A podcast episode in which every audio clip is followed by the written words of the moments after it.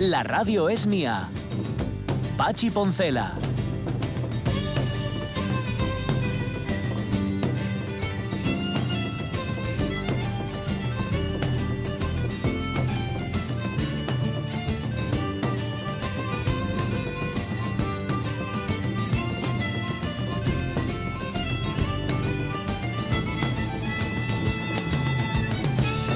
Las 12 y cuarto de la mañana estoy compartiendo hace un rato con, con Pelayo, un compañero, bueno, todos lo conocéis porque además alguna vez ha estado detrás de ese cristal.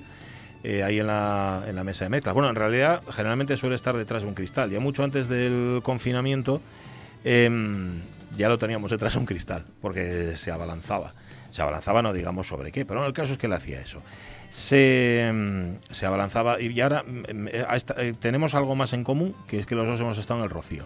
Hemos estado en el pueblo del Rocío. Y los dos nos quedamos, además, ¿verdad? Con la misma sensación de cosa rara, de, lugar extraño, de una especie como de pueblo del oeste, donde tienes para amarrar los caballos y hay arena. Ojo, hay arena que igual penséis que es que las calles están cubiertas de arena. No, no, hay sitios donde me río yo, de la playa de Toro, sin ir más lejos, ahí, o de la playa de San Lorenzo. Es que hay arena, arena donde, donde te hundes. Sitio curioso ese, ¿eh? De verdad que sí. Bueno, yo realmente tengo que decir que fui al Rocío, voy a explicarlo ahora, porque en mi casa somos muy fans de Pesadilla en la cocina. El programa este de Chicote, vemos todos los... de- hecho, no sabemos de memoria, el Mifiu y yo, porque ya mi pobre esposa... Bueno, está ya un poco harta. La, la pobre, pero sí, sí, no, la pobre ya no dice nada. ¿Cómo, Jorge Alonso? ¿Estás, estás ahí? Bueno, ¿cómo me alegra? Cuando, cuando yo creía risa. que lo de que estuvierais en el Rocío no era suficientemente raro, Sí, era, no, que la razón es esa. es que hay un bar, hay un bar allí que se llama la Taberna La Concha y co- con un tipo que, que es un tipo de cuidado. Y fuimos nada, pero a hacernos la foto, es que ni siquiera hicimos gasto, o sea, no fuimos a tomarnos Ah. un café ni nada, fuimos ahí. El mifio, no obstante, jura, jura que vio al dueño ahí dentro en el interior. Nos hicimos la foto y nos fuimos. Bueno, vimos, a ver, vimos un poco las marismas de Doñana también, ¿sabes? Para no perder el viaje. Pero sí. ¿Eh? Ya que estamos, claro, claro. A ver, es que de hecho el Rocío es un poco la puerta de Doñana. Que luego me estuvo contando, creo que fue el propio Pelayo, que Doñana a ti no te acabó de gustar, ¿no? Te gustó Monfragüe más, por ejemplo, ¿no? Que ahí sí que, claro, que ahí hay buitres. Es que las aves, claro, es que las aves que hay en Doñana Hombre, son un pacíficas. Hombre, ¿qué te van a contar a ti? Que no- de cebaderos de buitres. Que es donde surgen los amores. Es como, Claro, es como la claro. canción de Gijón del Alma, pero en cebadero de buitres. ¿Sabes? ¿Dónde surgen Claro, los amores? Eso, eso es. Bueno, em, has hecho una cosa, espera, eh, déjame, que se llama fitboxing. Ayer estuviste practicando el fitboxing. Sí, sí, sí. Y yo pensaba que era algo de lo que operaban a gente, el fitboxing. ¿Qué es Que Es exactamente? parecido, la- las consecuencias del primer Sí, día ¿no? son parecidas. Ajá. El fitboxing es básicamente. Suena así como un arte marcial. Sí. Bueno, no sé si suena, pero. Bueno, su- Bueno. suena. Me operaron de fitboxing. Suena. Sí. Mm. Pero en realidad es como. ¿Cómo se diría yo? Un, un- un deporte con tacto sin tacto, con todo lo contrario del programa de Martín Osborne. Ajá, ajá, sin es tacto. como darle. como hacer fitboxing Ujú, es Sí. como eh, eh, pegarte Sí. bailando con un saco, Ajá. Ah, vale, vale. Creo que sé lo que es. ¿vale? Creo que sé lo que es. con- Sí, con sí, un sí, ritmo. Sí, es como, como bailar conmigo, ¿no? O sea, sería como bailar con un saco. O sea, es algo parecido. Es intentar bailar un bolero con una, con una persona como yo. Algo así. Algo así, vale, vale. Y- Algo ¿Pero así. qué pasa? ¿Que cuando ibas a pegarles te la devolvía al saco o cómo, qué pasó? Eh, no, no, no te la devuelve. Él espera. Sí. Ah, Ya, ya, ay, amigo. tú, tú dame. Ay, amigo. Tú dame que estoy lleno de arena o de lo que estén llenos esos cacharros Sí. y vas a flipar. Y, Y, claro, eh, es, es- es divertido, pero bastante más durillo de lo que uno cree. Ujú, Ya, ya. Va- Sobre todo la más, más durillo de lo que tú creías. O sea, no de lo que uno, que puede creer lo que, sino de lo que tú creías. Eso es, Ya, ya, eso ya. es. Cualquiera que tenga, un- me imagino, un estado de forma un poco menos lamentable que el mío, Sí, pues no lo encontrará tan duro. ya, ya, ya. A ver, eh, yo, yo lo que quiero saber es quién te convenció para hacer algo así. Pues a, a ver, ¿a, quién te parece? Son ah, vale, con quien convive, el- el- el la gata, ¿no? Eso es. Una de las gatas. al Una de las gatas. Tienes que hacer, tienes que hacer esto, fit, fits, ¿cómo es? Espera que lo tengo aquí. Fit- no, fitboxing, Fitboxing. Vale, fit. Lo decían, Sí. eh, sal- salía, salía al pasillo Sí. y me lo sacaba así con un cartelín. Ujú. Haz fitboxing, haz fitboxing. fitboxing. ¿De ¿Qué será esto? Bueno, bueno. Oye, pues recupérate, ¿eh? No, eso, cuidadín. Sí, no, no. Pero, pero, pero ¿sabes qué pasa? me Que duelen las pestañas, normal, pero de apretarlas, pero eso es de apretarlas. Sencillamente. Pero te digo una cosa, el- lo que peor que puedes hacer ahora, hazme caso, ¿eh? lo peor que Es puedes hacer ahora es sí. dejarlo, claro. Lo sé, lo sé. Ahora tienes que No, no, volver. he, cogido, he cogido otra clase, ¿eh? Para... Ah, pero otra nada más. ¿ah? Tampoco te comprometiste, Otra, te, otra. te daban el bono de 10, pero tú dijiste, bono de mensual. Ah. dicho, no, dame otra. sí, dame otra que todavía quiero probar un poco Dame más. otra y vamos viendo. Vale, vale. Bueno, pues poco a poco. Eh, tenemos a Igor Pascual dentro de un rato, al que hemos bautizado con todo el cariño como el rey del pop, pero que es un rockero, ya sabéis, de espíritu, de corazón y de condición, que hoy actúa en el Jardín Botánico Atlántico, hoy no, mañana, del Jardín Botánico Atlántico de Gijón, en esos conciertos. que hay sesión doble. Sí. Alberto y García por la mañana y, Uh, qué bueno. y Igor por, por la tarde. Bueno, cuando vais a Alberto García, quedáis ahí y luego ya por la tarde, Igor. Aparte, ya tempranillo, yo voy a las siete y media. Luego, luego a las siete y media, sí. Luego le Sí, sí, preguntamos sí. a él. Bueno, luego contaremos algo también, ¿no? pues eso sí, noticias, música, ya veremos, según me dé a mí. según, me, según me parezca a mí, ¿oíste?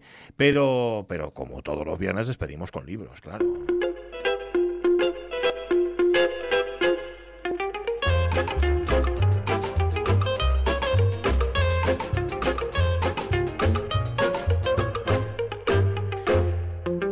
Todos ustedes, el hombre emprendedor, el hombre entusiasta, el hombre ilusionado, que si no hubiera equivocado el camino y podría ser inmensamente rico. ¿Cómo está Rafa Gutiérrez Estón? Muy buenos días. Muy buenos días. Claro, porque Seguro, si, seguro, todas, si, si todas esas condiciones que tú tienes, en lugar de dedicarlas a los libros y a la promoción de los libros, lo hubieras dedicado, no lo sé, a otro tipo que no se me ocurre, ¿eh? A ganar dinero A ganar dinero, por ejemplo, pues mira, en mm, alguna de sus formas. tendrías un encasoplón ahora tremendo ahí en la Mariña, ¿sabes? Muy aburrido, porque igual tenía que trabajar Ah. en lo que no me gusta y hacer cosas, y así disfruto. Ya, ya, ya. Vivo al límite, que vivimos en las librerías. Eso Sí, es una señor, sí, señor. Llevas las eso. cintas al videoclub sin rebobinar. ¡Buah! Hombre, hombre. Siempre, siempre fue, siempre fue así. Y Muy, con fue, un día de retraso, ahí Ay, medio ay. suplicando. fue muy rebelde. Oye, me contaban, yo es que estuve fuera, porque no sé si os lo dije, pero estuve de vacaciones. Por eso ahora lloro. Por- porque estuve de vacaciones antes. Que los más contentos, más contentos, más contentos con la Semana Negra eres justamente los libreros, ¿no? Ahí estamos, los fenicios libreros. Vaya, vaya, vaya. Nos pusimos, nos, sí, la- hombre, yo creo que, que las librerías estamos muy contentas porque fue, vamos, eh, se vendió muy bien. Se vendió mucho mejor que se podía vender en otros certámenes.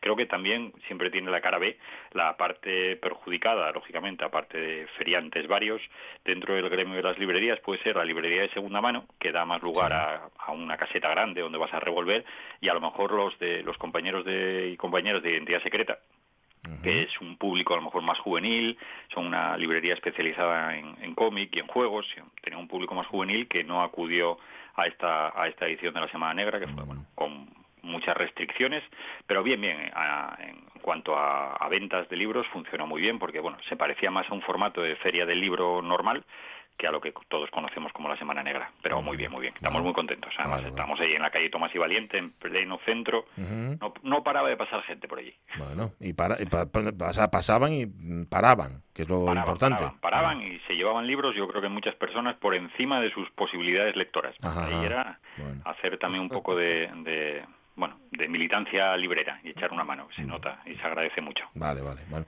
Oye, ¿te, te has traído a otro librero y otro Rafa hoy? De- de- Sí, sí, sí, sí, pero este de los buenos.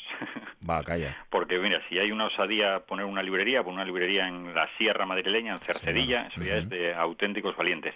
Y además cuando es un gran escritor, como es el caso, y mira, uniéndolo con la Semana Negra, yo empecé a leer el libro del que vamos a hablar ahora, que es Amar, Amor, Amor Intempestivo, perdón, de Rafael Reich, lo empecé a leer eh, en la Semana Negra, justo además venía, venía Marta Sanz, que estaba presentando su, su nueva novela, Pequeñas Mujeres Rojas, y eso es lo bueno de la Semana Negra, de las ferias del libro, que puedes charlar un poco con las escritoras en este caso, y Marta Sanz aparece justo al principio del Amor Intempestivo, y lo que le dijo, mira, estoy leyendo esta novela donde eres personaje casi en, las, en la segunda página, aparece por ahí, y ella ya me había hablado maravillas, me dijo, vas a disfrutar de esa novela, y esa, esa noche, porque cuando, ahora que volvíamos a casa primero, esa noche que fue yo creo que el viernes de la semana pasada, justo hace una semana, me la leí la novela de, la terminé, Mm. Había empezado el jueves de noche, la, terminé esta novela de autoficción de Rafael Rey y me lo pasé muy bien, mm. de maravilla leyéndola, pero después te deja, como te suelen dejar sus novelas, ese, sí, lo lees con media sonrisa, pero después te deja un regustín ahí amargo que te está contando desde este humor, desde ese distanciamiento, te está contando algo mucho más serio de lo que parece.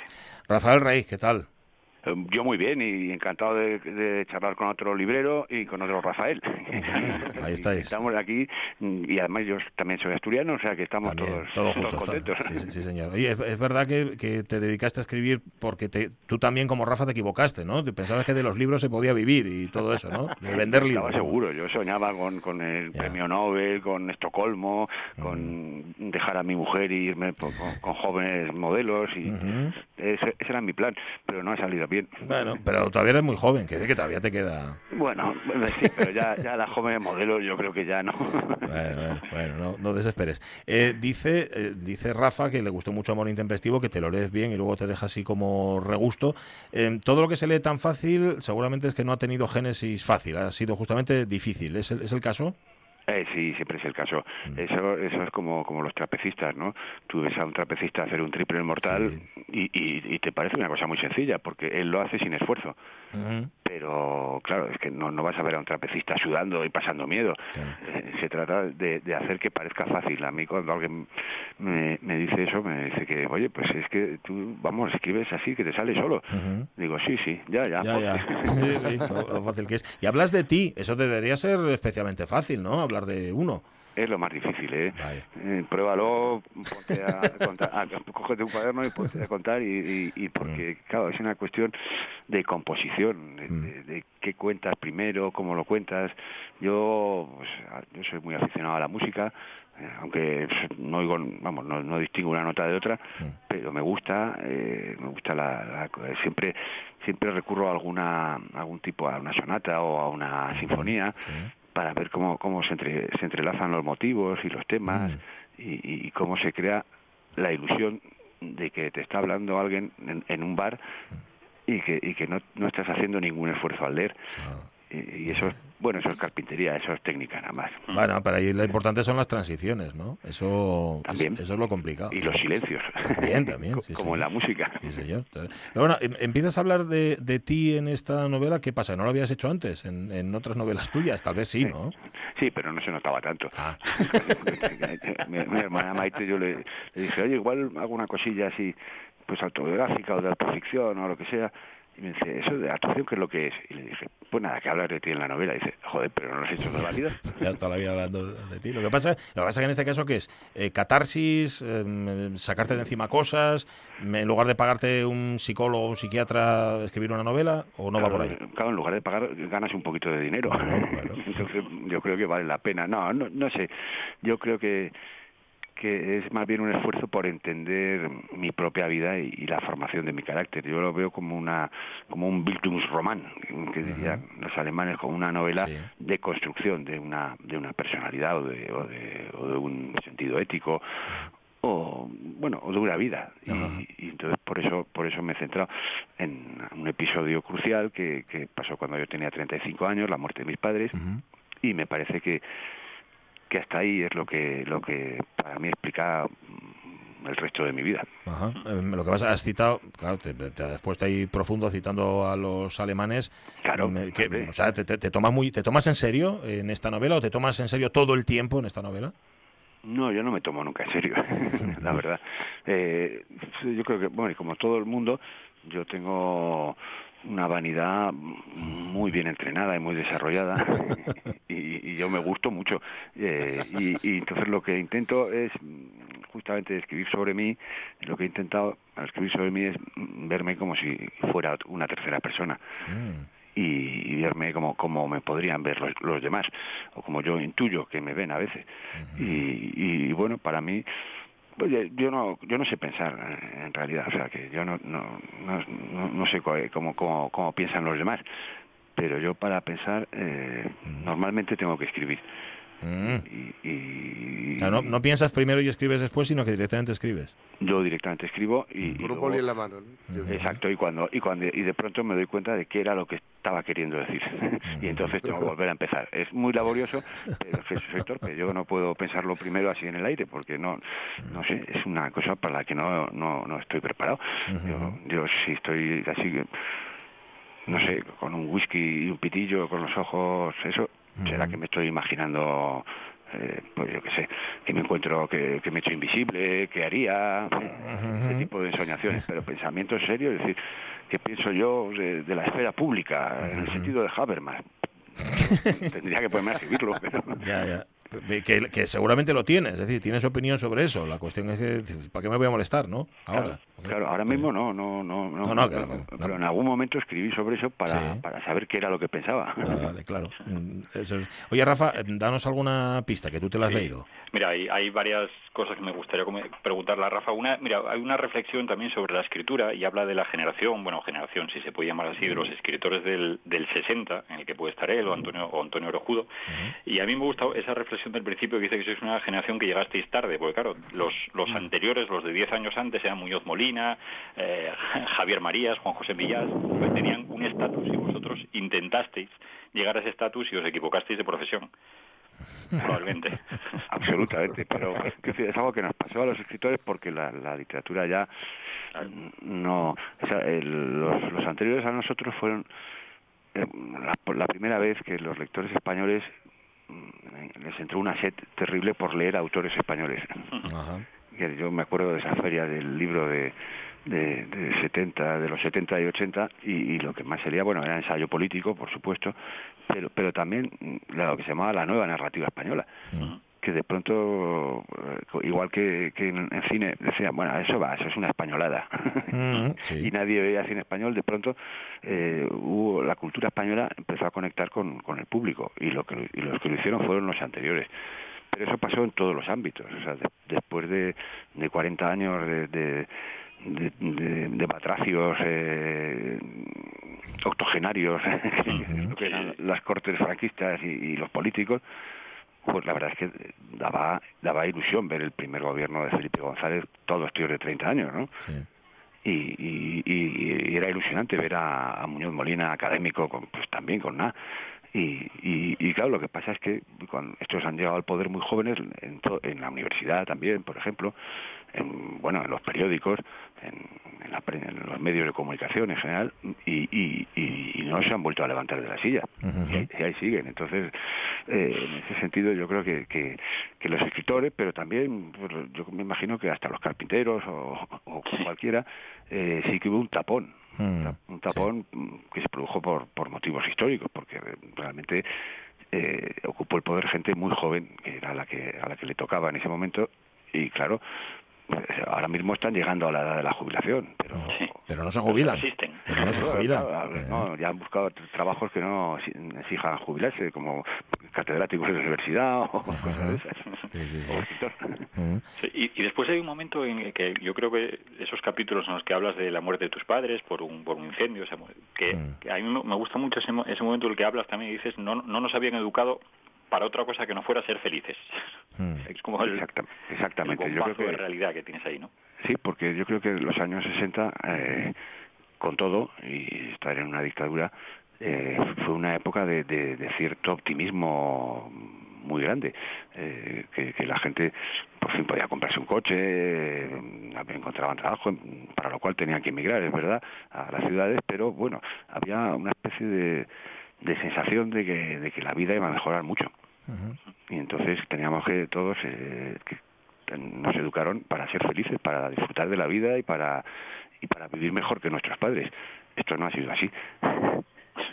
Y, entonces pues luego eh, resulta que no teníamos ni idea de cómo vivir porque habíamos nuestros padres con muy buena voluntad y muy buen corazón pensaron que lo teníamos todo arreglado y no, no sabían que, que lo que iba a pasar, que realmente vendría una crisis en los 80. Pues yo salí de la universidad y el paro era mayor al 20%.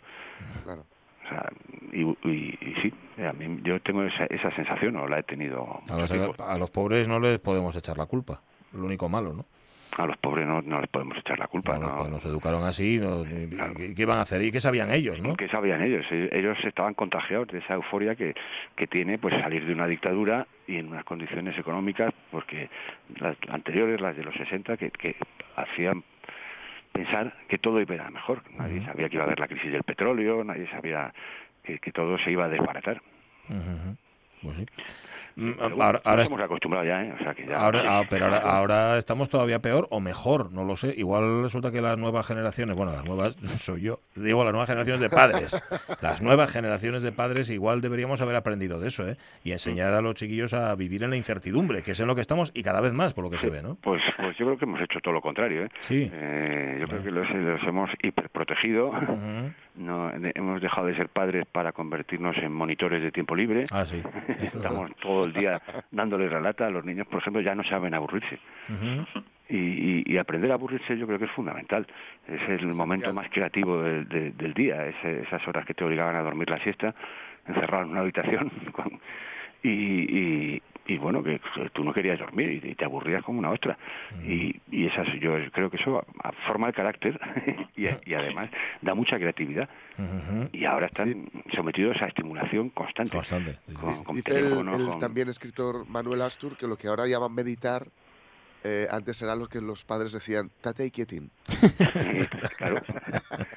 Y ahora todos los niños están diagnosticados de algo, porque antes un niño era un trasto y era un trasto, y, no, pasaba nada, pero ahora no, ahora son hiperactivos. O yo qué sé. Este, este, este, lo que es es un trasto, que se le ve de lejos, hombre.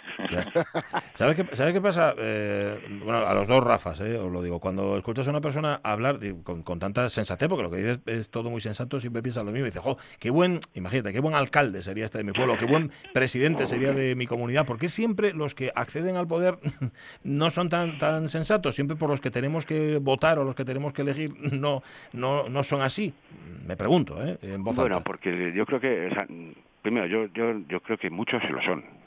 Sí, yo, conozco muchos funcionarios, mm, diplomáticos, eh, gente que está en posiciones de mucho poder que son que están movidos realmente por una mm, voluntad de servicio público.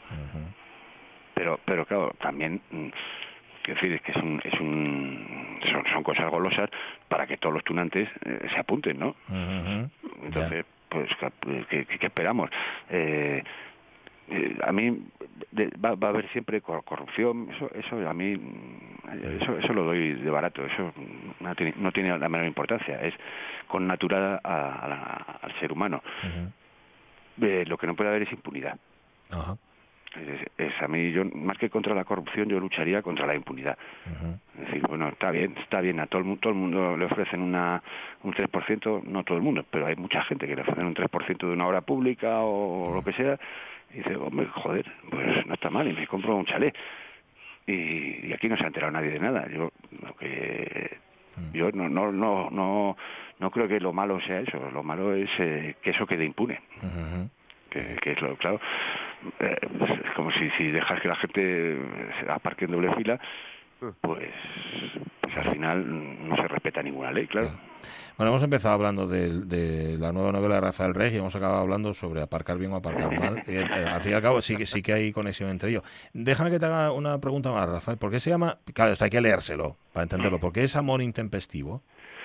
Bueno, eh, intempestivo es una palabra que significa fuera de tiempo y mm. sazón. Y, bueno, el, verdadero amor siempre llega cuando no lo espera uno, ¿no? Siempre es intempestivo. Nunca es, mira qué bien, ahora que me acabo de divorciar y encuentro el amor. No, eso no ocurre. llega justo cuando estás casado o lo, que sea, ¿no? Y, y bueno, en realidad en la novela se refiere al amor que yo percibí en mis padres, entre ellos. Mm. Y, ese, por eso lo llamo así, pero, pero el concepto de lo, de lo intempestivo relacionado con el amor y, con muchas otras cosas eh, es un concepto que da para mucho. ¿eh? que en la vida todo nunca llega en su momento. Mm. O sea, por ejemplo, la gloria llega siempre cuando ya no la puedes disfrutar. Sí. A una edad que ya no dice para qué si si no puedo ni, ni, ni tomarme un coñac ni nada todo es intempestivo. En fin, Rafael Rey, muchas gracias. Estás en la librería ahora, ¿no? Estoy en, la librería, sí, sí, sí. Bueno, ¿cuánta, ¿cuánta gente ha entrado? clientes eh, que están aquí esperando. Pobre, pobre. ¿Cuánta gente ha entrado hoy por la mañana? Hoy por la mañana han entrado muchos, ha entrado el alcalde. Que, contra? Que, es buena, buena persona y, ha, venido además con la consejera de Cultura de, la Comunidad de Madrid, con Marta Rivera de la Cruz, que es amiga mía desde hace 20 años. Ah, y escritora también. Escritora. Sí, es verdad, ¿Y, han comprado? ¿Compraron? Comprado, comprado, y ha ah. pagado de su bolsillo. Muy bien. Eran solo 18 euros, pero lo ha pagado de su bolsillo. Y, se ha hecho una foto, o sea que no lo debe hacer todos los días. Para acordarse. Y, luego nos hemos ido a tomar unos vinos, o sea que, la librería ah, no se ha hecho mucha caja, pero lo hemos pasado muy bien. Eso está bien, Rafael Reyes, un abrazo fuerte y muchísimas gracias. Muchísimas gracias a todos. Qué placer. Hasta luego. Gracias, gracias. Qué placer conversar siempre con... Eh, acordaos, eh, Amor Intempestivo, que la edita Tusquets. Sí. Editorialona, no lo olvidemos. Estaba yo pensando, fíjate, Rafa, en los libros que me llevé de tu librería de la buena letra este verano, todos, todos, todos fabulosos. ¿Y cómo? Pagados, pagados de mi bolsillo, pero yo no, tuve, yo no tuve que hacerme foto, ¿eh? Para acordarme después. Y todos los que me leí, fabulosos. Estoy ahora con la biografía de Woody Allen, que también es fabulosa. Mm, pero me leí uno de ellos en concreto, que es el final de la Fer de, de Graham Greene. Es un hmm. pedazo de novelón, aparte de que a servidor le gusta mucho a Graham Greene. Pero mira, ¿sabes, ¿sabes qué pasó? Y se lo iba a preguntar a, Rafael Rey. Me amargó un poco, la, en serio, ¿eh? la lectura de la novela, el epílogo. En el epílogo eh, sale eh, este Vargas Llosa diciendo que, pues, que, es un novelón, que es una cosa tremenda. Y dice, hombre, claro, también es verdad que Graham Greene nunca consiguió escribir una obra maestra. Siempre ah, se quedó a las puertas porque no era atrevido a la hora de. Sí, no como yo, en efecto, era lo que estaba sonando de fondo. Y digo, chico, ¿eh? claro, pero vamos a ver, me acabo de leer un novelón que es una cosa impresionante, que es que eso no, que no sale de, de, una cabeza, eso, de una cabeza normal por lo menos no. Y va el tipo en el epílogo de estos, como decía Rafael Rey, que taponan que llevan taponando ahí toda la vida y te dice lo que puedes, lo que es obra maestra y lo que no es obra maestra. Ay, lo que es y lo que no es. Y qué, bien me he quedado, por cierto. qué a gusto, qué a gusto. Qué gusto me queda. Bueno, eh, Rafa, gracias por el otro Rafa y, el viernes más libre. Que no sé si tenías alguno más, igual querías recomendarnos algo más. Tenía, tenía aquí la conversación y recomendar, recomendar encarecidamente este libro porque además hay una, porque Rafa, mira, yo lo, unía también un poco con el libro de Ricardo Menéndez Salmón, del que hablamos, que es también una reflexión sobre la enfermedad y la muerte del padre.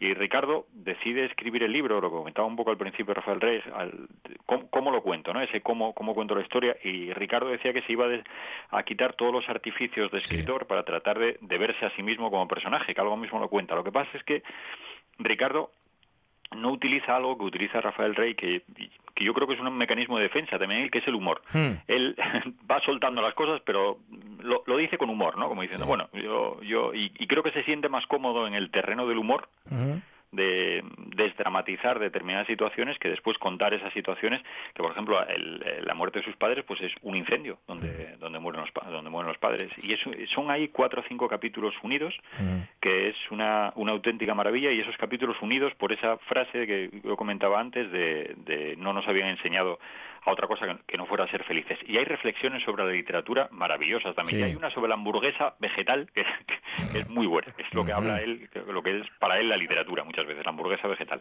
Ah. Vale, vale. Si tengo tiempo para explicar un segundo nomás. Sí, claro. Que él dice que, que, claro, tú los, en este caso está atacando un poco a Jorge, ¿eh? no, no, no me estoy metiendo. No, no, no, no, no, Él cuando habla de la hamburguesa estoy seguro de que voy a estar de acuerdo con él. No una hamburguesa vegetariana no es una hamburguesa.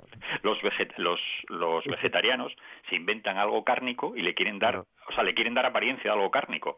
nadie, nadie coge una coliflor para hacer la coliflor carnívora, decía la coliflor cárnica. Mac, coliflor. Mac, coliflor, ¿no? Sí, sí, sí. Está bien, está bien explicado. Lo, aplica, lo aplica también un poco a la literatura, porque reflexiona sobre qué, qué es un libro para que se venda mucho. Pues dice, dice que para que un libro se venda mucho tiene que llegar a los que no son lectores. La población eh, lectora en España son 10.000 personas. Bueno, pues para que un libro tenga éxito, tiene que llegar a la población que no es lectora, que es la gran contradicción también, ¿no? Como hamburguesa vegetal, quieres dar un producto de, de calidad, sin embargo, tiene que ser de otra manera. Sí, señor. Es, lo, es, lo, que os comentaba la semana pasada, creo, de, que decía Sandro Fernández, hmm. que, que, un libro, para tener cierta relevancia, parece que se intenta que no tenga pinta de libro. Claro, hmm. Sí. La, portada, sí, sí, sí, que, no parezca un libro. Claro, que no, te intimide, ¿no? De mano. Eso es, eso es, sí, sí, sí. Que parezca más un objeto que incluso puede hacer bonito y ya. Bueno, está muy bien. Amor intempestivo, Rafael Rey. No se la pierdan. Gracias, Rafa Gutiérrez Stone. Un abrazo muy fuerte, muy grande. Adiós, adiós, La una menos cuarto. Bueno, le hemos bautizado como el rey del pop. Va a venir enseguida aquí, en la radio mía, para que ustedes noten la diferencia. Vamos a, vamos a decirlo antes de que llegue. Sí, no, luego no, ¿eh? Oye, luego este tema no lo saquéis. No, no, no, no, luego todo rock and roll, no, pero si acaso. Pero vamos a hacer una cosa, vamos a hacer una cosa que él no sabe que vamos a hacer, que es poner un poco de ACDC, que es rock and roll puro, puro, y luego ponemos música y Igor Pascual. Esto es una es algo perverso. Como estoy haciendo lo típico de escuchar un pelín antes de entrar. Nada, pero lo estamos, lo estamos haciendo para que se vea, para que se vea, para que se vea algo. No sabemos qué. Para que se vea algo. Estamos con el Back in Black de, de ACDC. Vamos a poner una, una, aunque sea. Venga, una. Vamos a poner una que es, es uno de los, de los clásicos populares, digamos, de, de, ACDC, pero es una de estas que os decía que hasta, hasta el rock and roll festivo, o, tal vez incluso sobre todo el rock and roll festivo, también hay que currárselo. Eh, porque esta es una canción en la que, mm, digamos, lo hacen de tal forma, los instrumentos van entrando de tal forma que al final llega a una catarsis para finalmente decir lo que quieren decir, que es You shook me all night long. O sea, me has meneado toda la noche. Vamos a decirlo así. Dale. Intro guitarra y ya veréis cómo luego van sumándose la otra guitarra, el bajo, la batería, la voz, ya veréis qué bien.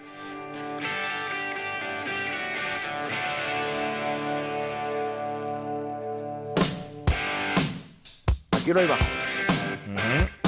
Cierto. Esto es una Rolling Stone, ¿eh? Hombre.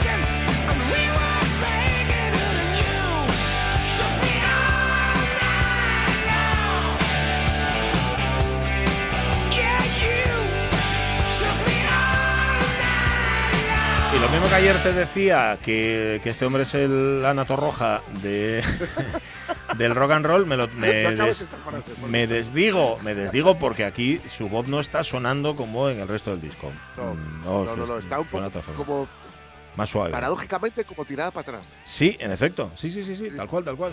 una canción que es tan, explosiva, ¿no? Tan ¿Sí? pues está como tirada para atrás. Mira,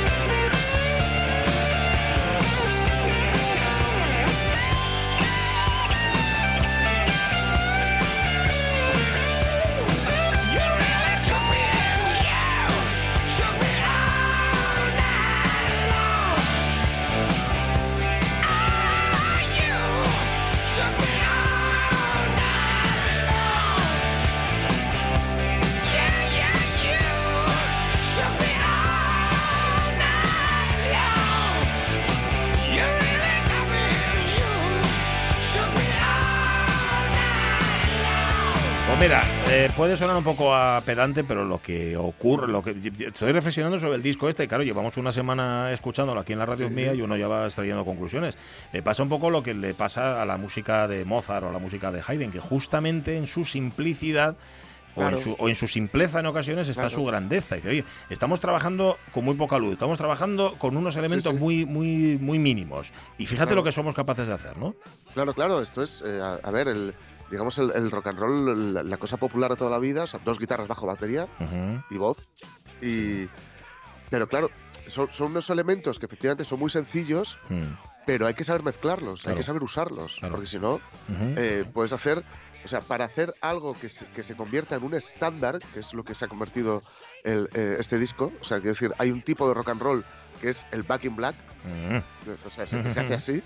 Para hacer algo así hay que, hay que darle muchas vueltas, pero muchas vueltas, si no, imposible. Lo estoy sintiendo al otro lado como el toro a punto de salir de Toriles, como que quiere opinar él también. Fijo a Igor Pascual. Igor, ¿qué tal? Muy buenos días. Hola, buenos días. Chicos, que estamos, estamos hablando de lo tuyo, estamos hablando de la esencia del rock and roll y igual tenías algo que decir, ¿no? Al respecto. Sí, claro. es que he, visto que hablabas ahí también Haydn y Mozart, que eran elementos sencillos. Ahí sí que no estoy tan de acuerdo. Mm porque eh, exactamente tanto Mozart como Haydn tienen muchas más vueltas eh, técnicas y armónicas de lo que de lo que nos puede parecer. Pero ACDC es lo que lo que decíais juegan con muy pocos elementos y suenan precisamente bien porque una cosa que es casi dificilísima imposible tocar en el rock no tocan con distorsión solo tocan con saturación que no tocan rápido, tocan normalmente, que esta igual es una excepción, normalmente tocan muy despacio y tocar despacio para a la gente resulta muy difícil. El rock es como una tortilla de patata. Cuanto menos elementos, más difícil. o sea, cuanto menos si el un huevo, patata y aceite, ya está. hay que ser un genio para hacer algo muy bueno con eso. Si luego metes pimienta y metes no sé qué, ya la jodiste, ya es pop, ya es jazz. Claro, ya es otra cosa. No, no, eh, completamente de acuerdo. No, tenemos que quedar un día y discutir lo de Haydn y Mozart, ¿eh? Esos dos señores diatónicos que con lo que tenían ahí hacían auténticas maravillas. Pero estoy completamente de acuerdo, con muy poquito tienes que ser muy bueno para hacer algo así, ¿no? Eso está, sí, hombre, y, los instrumentos y todo, o sea, que con los que disponían. O sea, muchas veces pensamos que Mozart tenía un super pianaco a su disposición pues y no era así. O sea, tenían esos tecladitos mm. casi mínimos, o sea, bueno, y las, el tipo de orquestas que había a su disposición o el tipo de servidumbre que tenían que, pagar para vivir de ello, bueno, era, era eran situaciones bastante más al límite de lo que esperamos. Es una pelea constante por, por los cobros, etcétera. Pero, bueno, vamos a ver, pero, ¿qué hacemos aquí? Claro, ¿qué hacemos aquí hablando de Mozart y de ACDC pudiendo hablar de Igor Pascual? Venga, hombre, dale.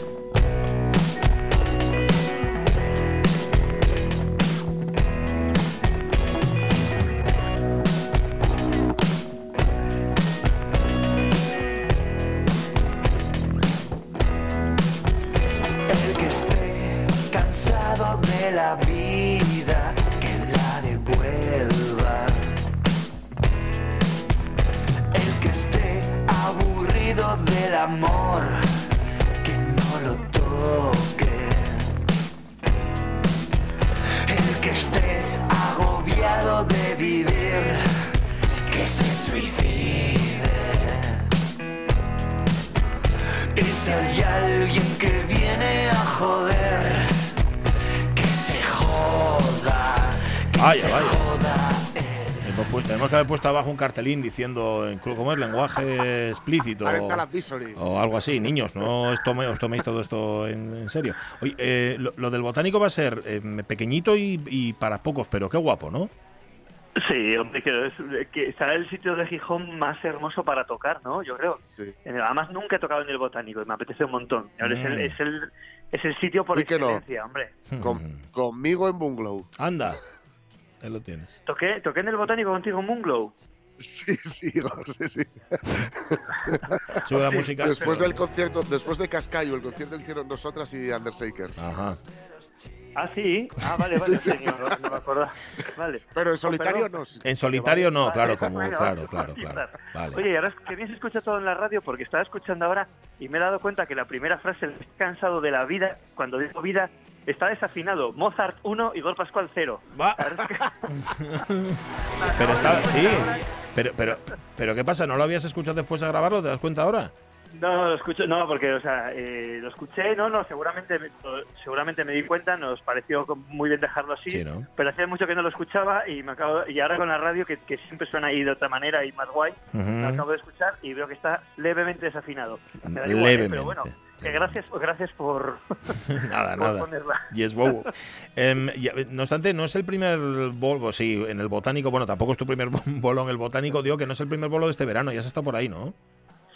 Sí, he estado, pues he hecho un poco de todo. He hecho, lo, primero que hice fue eh, tocar con, con Loquillo en el WeThink, que fue un poco una manera de decir, no es que se inaugurase realmente la, la, temporada de conciertos, porque no es así, no es realmente así. lo, que hicimos fue pues eh, dar hacer un gesto aparte para el banco de alimentos pues hacer un gesto de oye chicos que el rock and roll sigue que estamos aquí y fue muy raro porque tocamos para para un recinto para 17.000 personas pues para 1.700 pero fue muy muy emotivo. Fue raro fue raro pero fue muy emotivo. Y luego y luego yo en solitario he hecho de todo. He hecho desde la semana negra eh, que bueno pues sillas individuales con mascarilla y tal y también he hecho un par de de recintos pequeños. Hice el, ah, inauguré la temporada del Mardi Gras en Coruña también en, en Galicia hace poco. Y bueno, pues eso. Eh, pues por una parte guay porque es sold out constante. O sea, no paro de llenar sitios. Claro, claro. pues entonces, entonces estoy, estoy en el mejor momento de mi, de mi carrera. pero... Sí, lo que pasa que, eh, Igor, eh, estábamos hablando antes con Aitana Castaño, que estuvo ayer en el concierto de Ismael Serrano. Claro, para escuchar a Ismael Serrano sentadito y bien, pues, ah, estupendo, ¿no? Pero no lo sé, eh, escuchar determinada música a ti o, al loco y tal, y hacer tener que hacerlo ahí sentadito me quedé, sin poder moverse mínimamente. Uf, no, sé si a los que estáis arriba la percepción que tenéis es un poco incómoda incluso. Bueno, sí, a ver, con el loco fue, íbamos toda la banda y la gente sí se podía mover, pero en su sitio, es decir, te puedes poner de pie pero no te puedes eh, mover de, digamos, ah, de la zona delimitada que tienes, que además está, está marcado. En ese aspecto sí fue raro y, la gente yo creo que que en ese aspecto fue un poco, un poco cortarrollos. En mi caso, lo que estoy haciendo ya ahora son, es en dúo acústico, es un dúo acústico mm, intenso, pero es acústico. Entonces, yo creo que se sostiene mejor y la gente está sentada, tú ves a la gente con mascarillas, por tanto tienes que ir descifrando sus reacciones a través de los ojos. En acústico tiene una ventaja que la gente no está hablando y, entonces puedes tocar, normalmente pues puedes tocar temas igual a veces un poco más medios tiempos sin que haya el run run constante en la barra, etcétera, etcétera, que bueno, cuando es acústico siempre es un poco incómodo. Es raro, a ver, yo no, no te voy a negar que no es a lo que estamos acostumbrados, pero es una realidad que va a estar aquí con nosotros una temporada, no sé si muy larga, si a medio plazo, pero, pero esto nos vamos a tener que adaptar por lo menos mínimo, mínimo unos meses. O sea, es, es lo que, si queremos seguir haciendo, yo prefiero hacer así no hacer nada, eso también lo tengo claro.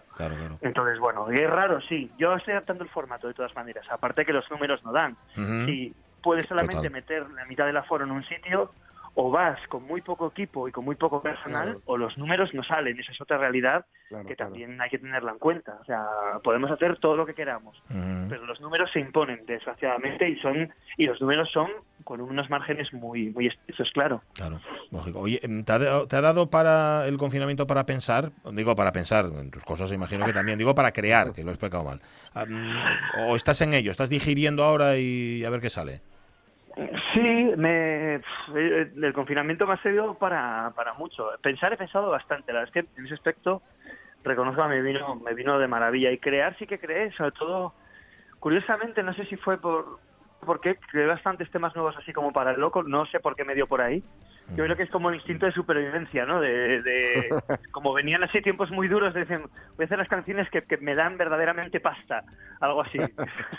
suena, muy feo, pero, pero, bueno, que Mozart y Haydn también es lo, que es. También lo pensaba Mozart y Haydn, sí señor. claro. Y, esta le va a gustar al emperador. esta sí, esta sí, que tiene, que tiene el número de notas justas, sí, sí, sí. Y la verdad es que sí, sí que me dio. ha sido, o sea, quiero decir, una parte del confinamiento que, tuvo un efecto, mm, no sé, quizá lo veramos a medio plazo pues, positivo. Sí, sí que me dio tiempo a crear, pero sobre todo a digerir, ¿eh? Me apetecía más, estaba en un modo más de digerir obras más largas, etcétera, y, eso me, me siento fenomenal. O sea, esa pausa para... para Eso, pues para, para discos largos o ah. óperas largas, etcétera. Bueno, las óperas, ópera larga es ya va, va en sí Sí, es, raro que estés alguna corta. Igor Pascual, mañana a las siete y media, ¿verdad? Exactamente. Siete y media en el Botánico. Un abrazo. Un concierto chulo, ¿eh? De verdad. Sí, no, seguro. Seguro que sí. Además, ya sabéis que es por el precio por el precio de la entrada del Botánico, además, con lo cual es más barato imposible. Hay que dar propina o algo. Gracias, Pascual. Gracias, Alonso. gracias, Carmedo. Nos vemos el lunes a las 10. Ahora el tren de RPA y antes las noticias. ¡Sed felices! ¡Adiós!